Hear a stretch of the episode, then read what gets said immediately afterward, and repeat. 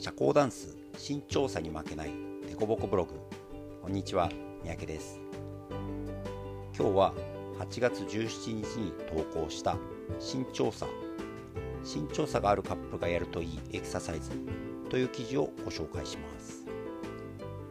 身長差があるカップル特に女性が小さく男性が大きいカップルは踊っていく時に何かとトラブルになることが多いと思います。僕もおおむね20センチ以上は身長差があることがほとんどなので何も考えないで踊ると結構トラブルになります。今日は背の高い男性と背の低い女性がやるといいエクササイズをご紹介します。女性は背中の柔軟性。背の低い女性から見ると男性のホールドは割と高い位置にあります。また男性に比べて背が低いため男性の影に隠れてしまったりトップが狭くなったりしやすいですね。これを解消するために背中にカーブを作る練習をしましょう。みぞおちの裏あたりの背骨を意識します。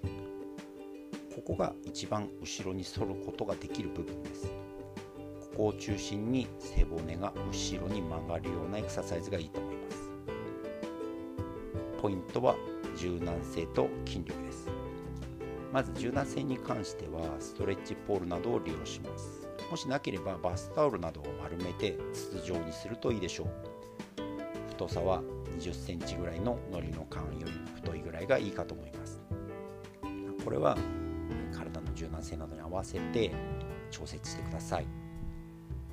これを体に対して横向きに置いて背骨と直角に交わるようにします。その上にみぞおちの裏側を乗せるように仰向けに寝転がりましょう。この時点ですでに結構効いてくると思います。これできつい方は無理しないでそのまま10数えるぐらい我慢して一回起き上がってください。少し余裕が出てきたら前後にゆっくりと移動して背骨自体を柔らかくカーブするようにしましょう。この移動はあまりなたくさん移動しないでほんのちょびっとで大丈夫です。次に筋力です。体の骨格は猫背になるようにできています。そのため背筋で引っ張っておかないとすぐに体の前が縮み背中が丸く伸びてしまいます。背筋を少し縮めた状態をキープすることが背中のカーブを維持するためには大事です。これを鍛えるトレーニングをご紹介します。まず鏡の前にまっすぐな姿勢で立ちます。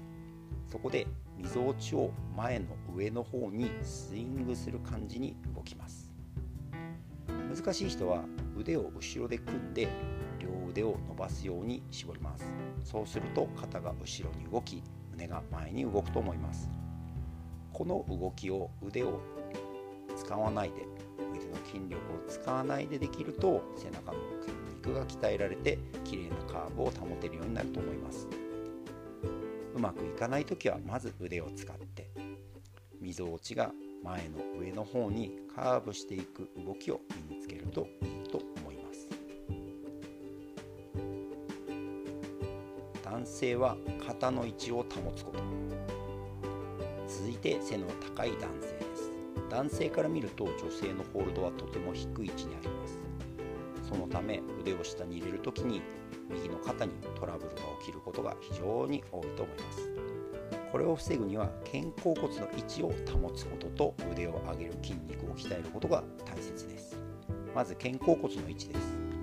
肩甲骨は鎖骨肩甲骨上腕前腕手と腕につながる重要な部分です。肩甲骨が動いてしまうと当然腕自体も動きます。スタンダードではあまり腕が動かない方がいいので肩甲骨の位置をある程度キープすることがポイントになります。ここを鍛えるのにおすすめの方法をご紹介します。まず椅子にできるだけ浅く座ります。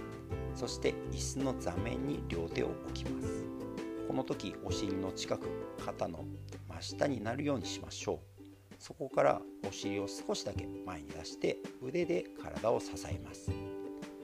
足は前に伸ばしておきましょう。辛い人は膝を曲げて足の裏を地面につけておくと少し楽にできると思います。そこで肘を伸ばしたまま肩を上下に動かします。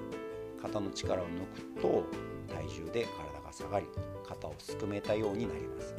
そこから椅子の座面を押して体を真上に持ち上げます。これを10回くらい繰り返しましょう。この下げる時に入る力が肩甲骨を下に下げて位置を保つ筋力になります。次に腕を上げる筋力です。これは三角筋といって肩の一番上にある丸い筋肉です。よく肩の力を抜いてと言いますがこれは僧帽筋といって首の付け根にある筋肉です。いわゆる肩こりの筋肉ですね。三角筋と僧帽筋は悪い意味で連動しやすいので注意しましょう。筋トレの方法は簡単です。肩を下げたまま腕を横に上げるだけです。鏡を見ながらやると形をチェックしやすいと思います。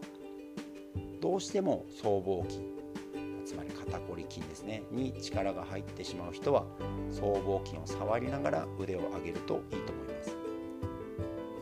10回ぐらい繰り返すと三角筋がだるくなってくるかもしれません。